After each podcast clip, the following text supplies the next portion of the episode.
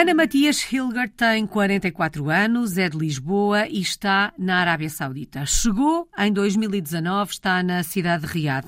Chegou à Arábia Saudita com uma mala cheia de experiências internacionais. Saiu de Portugal em 2005, passou pela Costa do Marfim, pela Suíça, pelo Brasil, pelos Estados Unidos da América, pelo Haiti, até chegar à Arábia Saudita, onde está nesta altura. Já vamos saber que viagem tem sido esta nestes últimos 17 anos, mas gostava de saber, Ana, se foi tudo planeado, se aconteceu por acaso, se queria, se não queria ser uma portuguesa no mundo, que ideia é que tinha sobre a vida internacional? Uh, olá, olha, uh, nunca, foi, nunca foi uma coisa que eu ambicionei sair de Portugal. Entretanto, conheci o meu marido, que não é português, ele é diplomata e, portanto, quando nos casamos, acabei por seguir a vida que ele, que ele tem, profissional, e aqui está.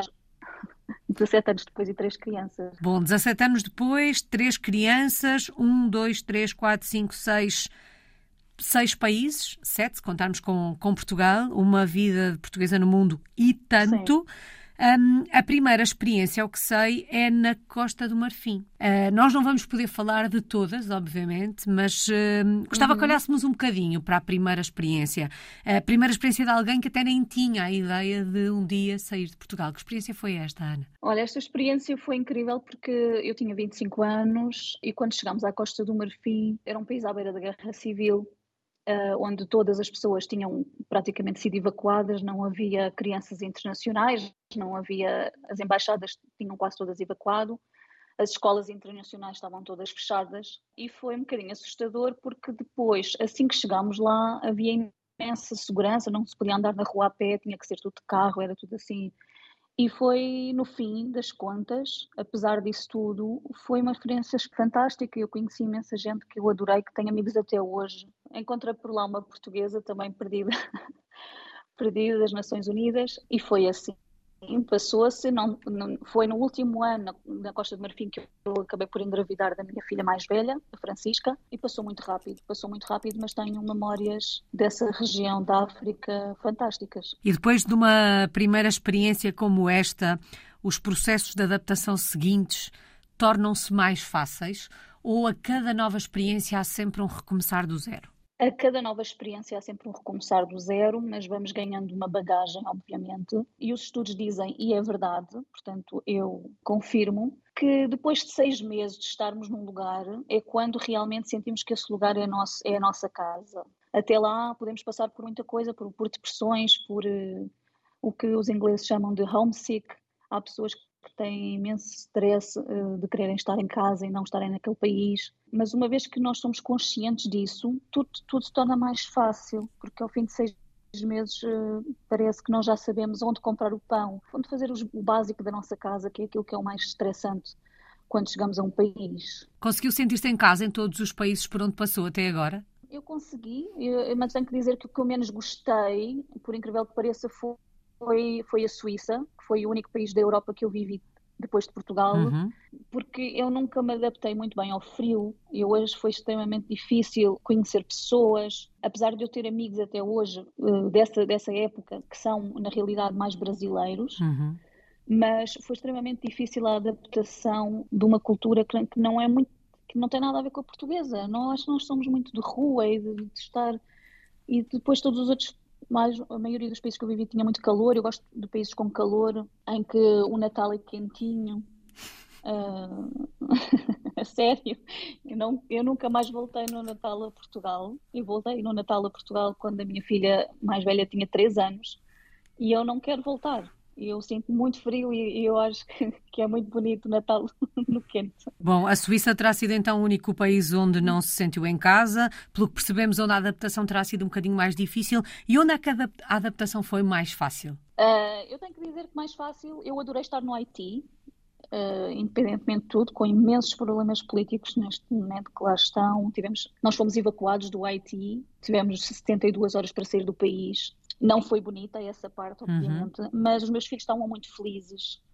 Nós vivíamos dentro de um, de um condomínio onde, na realidade, está, eu tenho que dizer que estávamos, num, estávamos a viver de uma maneira privilegiada, obviamente, mas as crianças adoraram a escola, adoraram a vida de rua e eles praticamente não tocavam nos eletrónicos, andavam sempre na rua e depois andavam atrás, do, atrás dos animais, dos bichos. Aquilo, aquilo lá realmente foi, foi fantástico. As pessoas são realmente incríveis.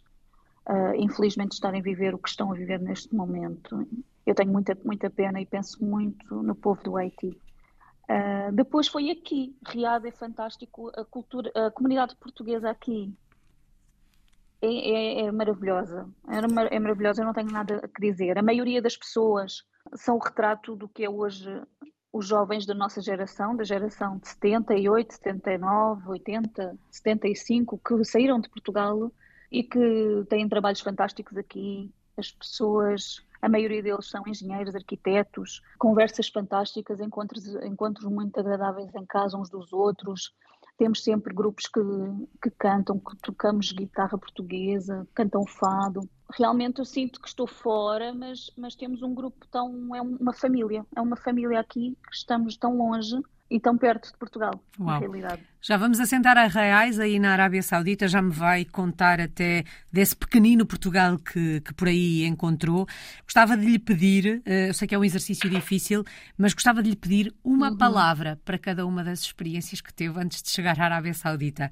Vamos começar pela primeira, Costa do Marfim. A Costa do Marfim porcelana. Uau! É uma coisa muito estranho, mas eu adoro pintar porcelana e hum, a pessoa que me ensinou esta arte foi uma professora do Líbano, na Costa do Marfim.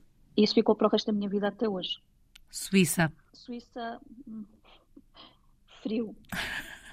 Estava a pensar nisso. Frio é a palavra.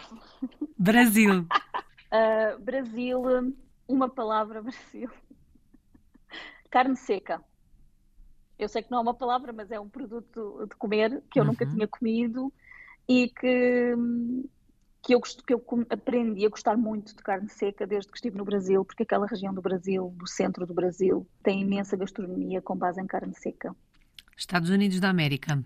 Estados Unidos da América, hum, família. Foi conhecer, foi conhecer de onde o meu, de onde o meu marido veio, de, de conhecer a região onde ele cresceu, conhecer, eh, portanto, o ambiente dele, uhum. que, que, até lá não, não tinha ainda experimentado, nem experienciado viver o que é viver uma vida de, de um americano, não é?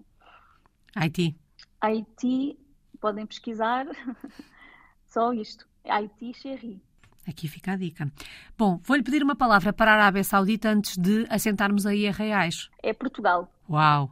Bom, vamos lá então perceber, um, e de alguma forma já percebemos que o motor destas mudanças todas e destas viagens tem sido a vida profissional do, do marido. A Ana começou logo por, por dizer isso no início da, da nossa conversa. Um, de alguma forma, percebemos que não terá sido difícil adaptar-se à Arábia Saudita, até porque se escolhe a palavra Portugal para, para definir esta experiência, mas estamos a falar de um país muito diferente do nosso. Eu sei que depois de tantas experiências e tão diferentes, já nada deve surpreender. Ainda assim, arrisco.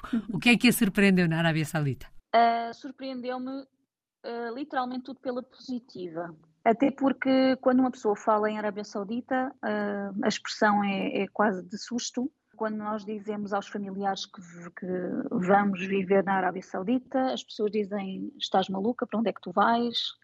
Vocês são doidos, aquilo lá é assim, aquilo lá é assado, e uh, não é nada disso. Não é nada, não é nada do que as pessoas imaginam.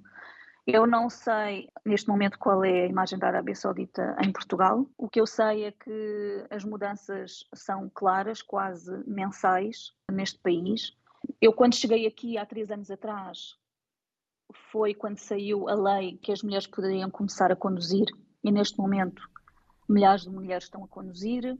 Quando eu cheguei aqui, nós, estrangeiras, éramos obrigadas a usar uma abaia, mas sem cobrir o cabelo. Neste momento, nós podemos usar a roupa que nós quisermos, desde que seja de uma maneira, eh, portanto, composta, não, não mostrar os braços, não ter grandes decotes ou não usar calções curtos.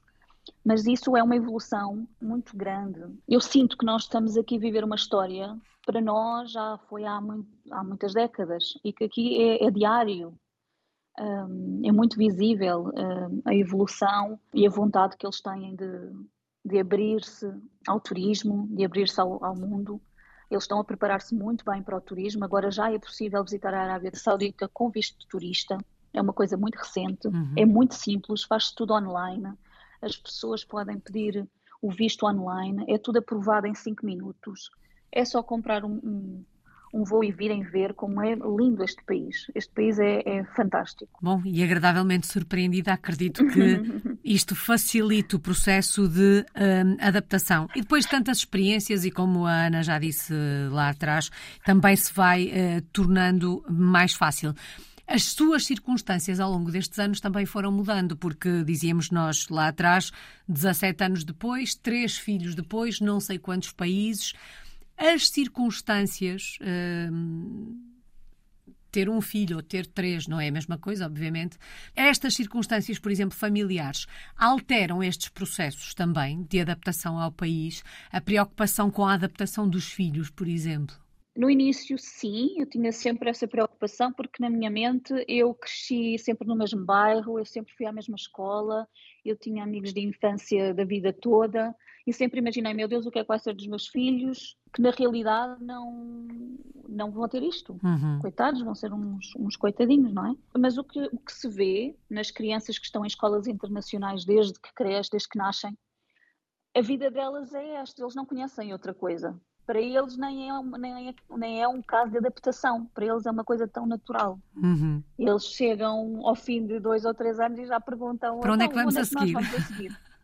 é, e eles fizeram aqueles amigos e os amigos deles também se vão embora e, e depois eles ficam com os contactos uhum. e depois a minha filha mais velha principalmente, um, ela está agora no décimo ano, ela até já me pediu a mãe, se calhar eu até gostava de ir para um colégio privado interno, porque tu já tens que começar a habituar que eu depois vou para a faculdade e tu não, não me vais ter em casa assim sempre. E eu fico a pensar, meu Deus do céu, onde esta criança pertence a qual planeta? Uhum. Então, as crianças, sim, veem-se que elas adaptam-se muito bem. Nós temos aqui imensas famílias portuguesas que têm os filhos que tiveram, imagine, 10 anos ou 7 anos na escola pública portuguesa, sempre na mesma escola, chegaram aqui uh, e estão a adaptar-se muito bem. Nós temos feito, uh, que eu acho que é muito importante, se a comunidade for unida e quando uma família chega ao país, saberem receber essa família, saberem mostrar às crianças que não é tão difícil assim, que estamos aqui para eles também, porque isso é meio caminho andado.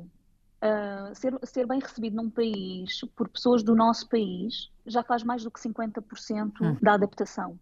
Uh, e nós aqui temos feito um grande esforço com, com a, nossa, a nossa associação portuguesa, que nós criamos. Aliás, eu sou fundadora desta, junto com mais alguns portugueses, para recebermos as pessoas e tentarmos que eles tenham um bocadinho do nosso país por aqui. Ana, tendo em conta esta ligação ao país, hum. e fomos percebendo isso desde o início, e agora a Ana acabou por falar dessa associação e que está na, na fundação, digamos assim, no nascimento desta, desta fundação.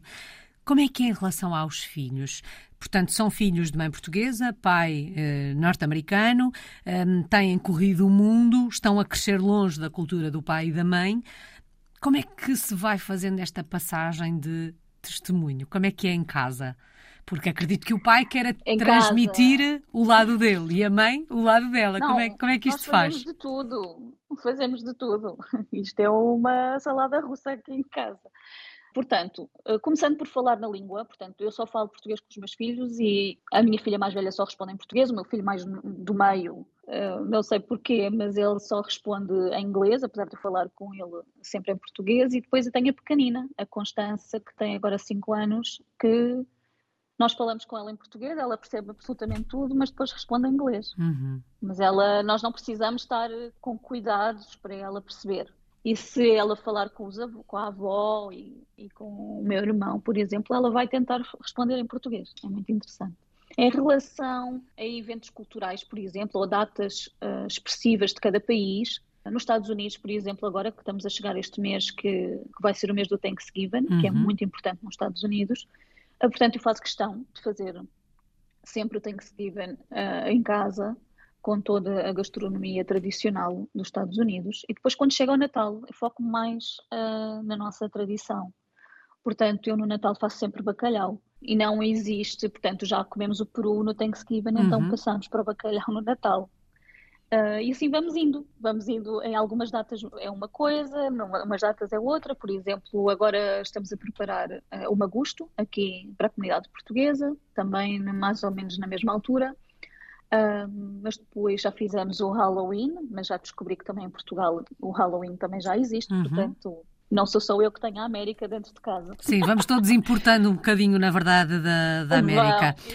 Ana, vamos então olhar para esta comunidade portuguesa uh, da qual a Ana tem falado quase desde o início da nossa conversa e já percebemos que é importante para si sentir uh, Portugal por, uh, por perto.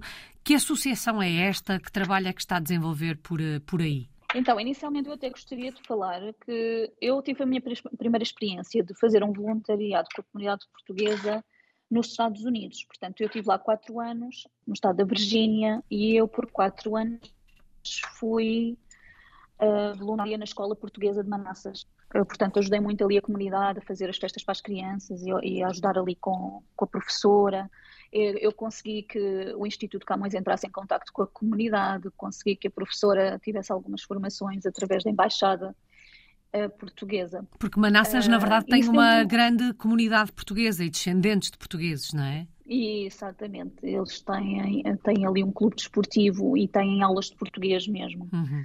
todas as semanas para uma, para uma classe de alunos. E então isso deu muito gosto, muito gosto de fazer os contactos. É isso que eu mais gosto, na realidade, é fazer contactos entre pessoas para que essas pessoas tenham alguma mais-valia dentro do, do, dos conhecimentos que eu possa ter.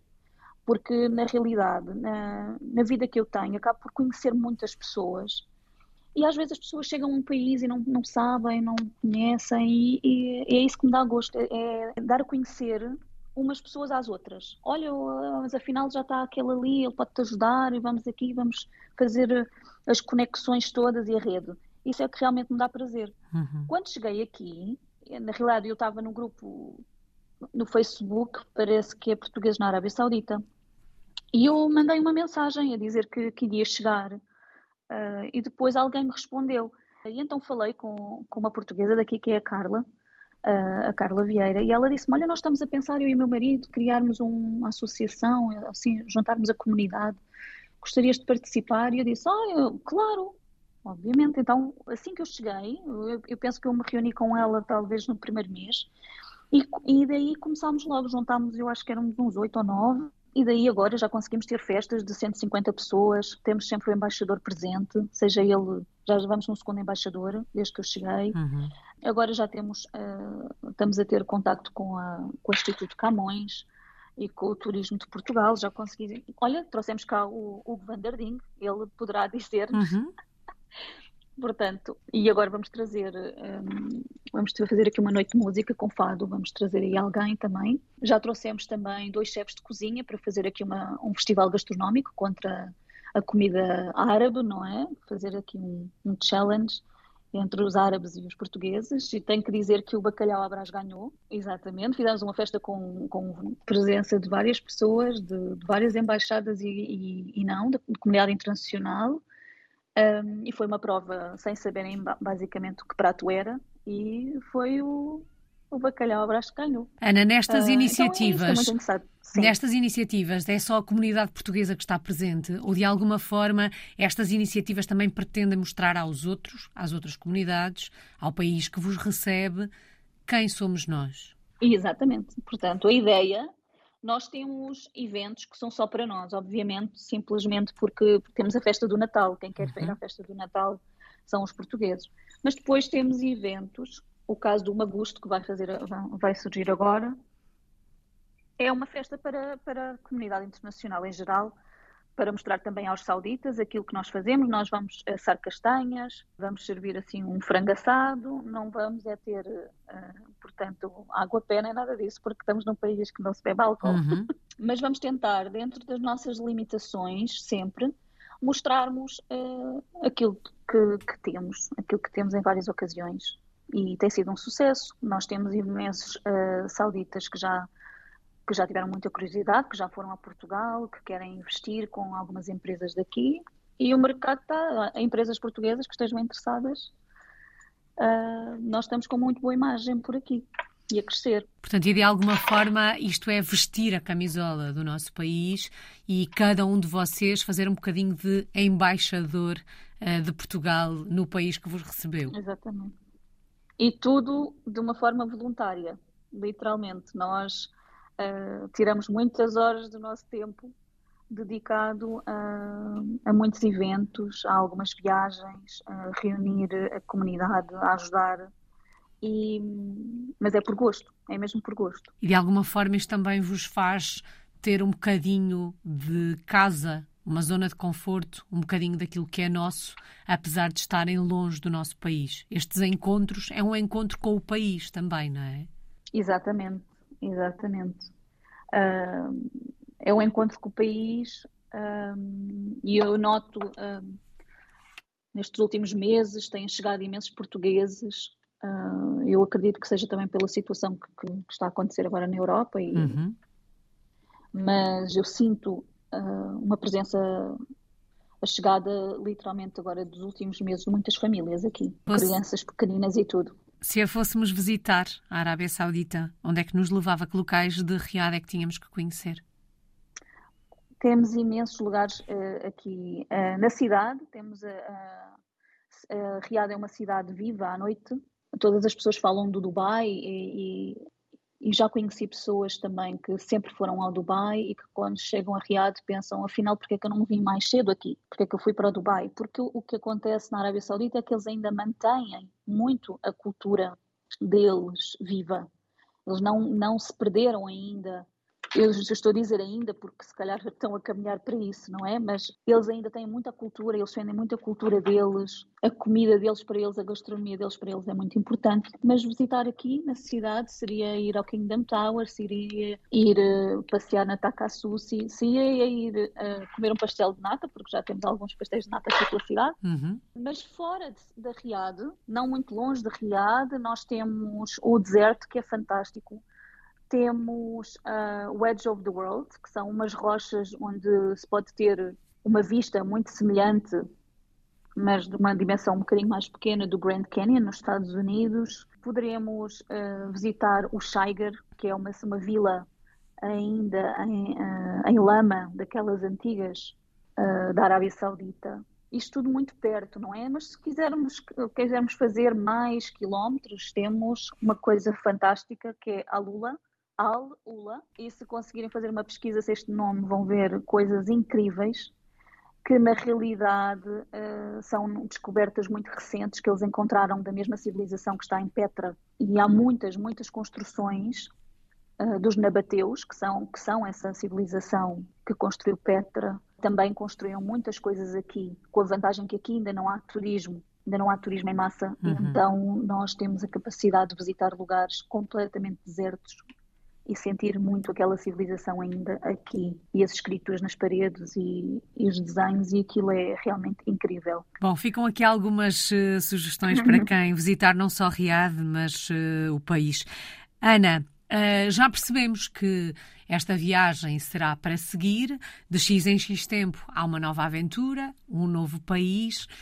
Quanto tempo ainda por aí pela Arábia Saudita? Neste momento estamos, estamos no momento da transição, portanto ainda não sabemos aonde vamos, mas é, é este é o momento que vamos decidir o que é que vai acontecer. Portanto, é uma incógnita. Uma incógnita que, que será a mudança será no próximo verão. Há algum país para onde uhum. gostasse de ir? Não que isso dependa da sua vontade ou de si, muito... mas. Eu, particularmente, adorava voltar à África, porque hum, a África é um continente incrível.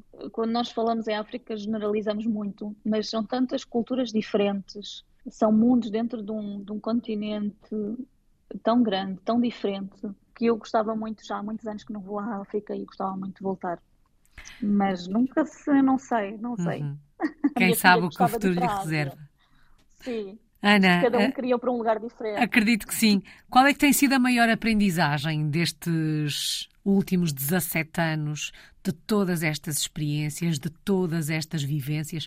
O que é que se aprende? Qual é a maior lição de uma vida assim? Eu penso que a maior lição que se tira é nós deixarmos de dar importância a coisas tão pequenas que às vezes nós transformamos em coisas muito pequenas num grande problema e relativizamos. Nós aprendemos a relativizar muita coisa. Uh, quando começou a pandemia, tenho um bom exemplo. Quando começou a pandemia, eu tinha já sido evacuada do Haiti e eu já estava com crianças em ensino à distância, ensino em casa, há uns meses, devido aos problemas políticos do Haiti. As crianças não podiam ir à escola. E então, quando começou a pandemia e eu vi as pessoas todas em desespero a queixar-se, e eu já tinha passado por aquilo, os meus filhos foram extremamente resilientes, eles tiveram um ano e meio em casa aqui uh, a estudar a partir de casa, mas eles já vinham com essa, com essa bagagem uhum. de trás, antes de tudo acontecer, e eles até eles próprios me perguntavam, crianças, eles, mas porquê que as pessoas estão tão estressadas com isto, mãe?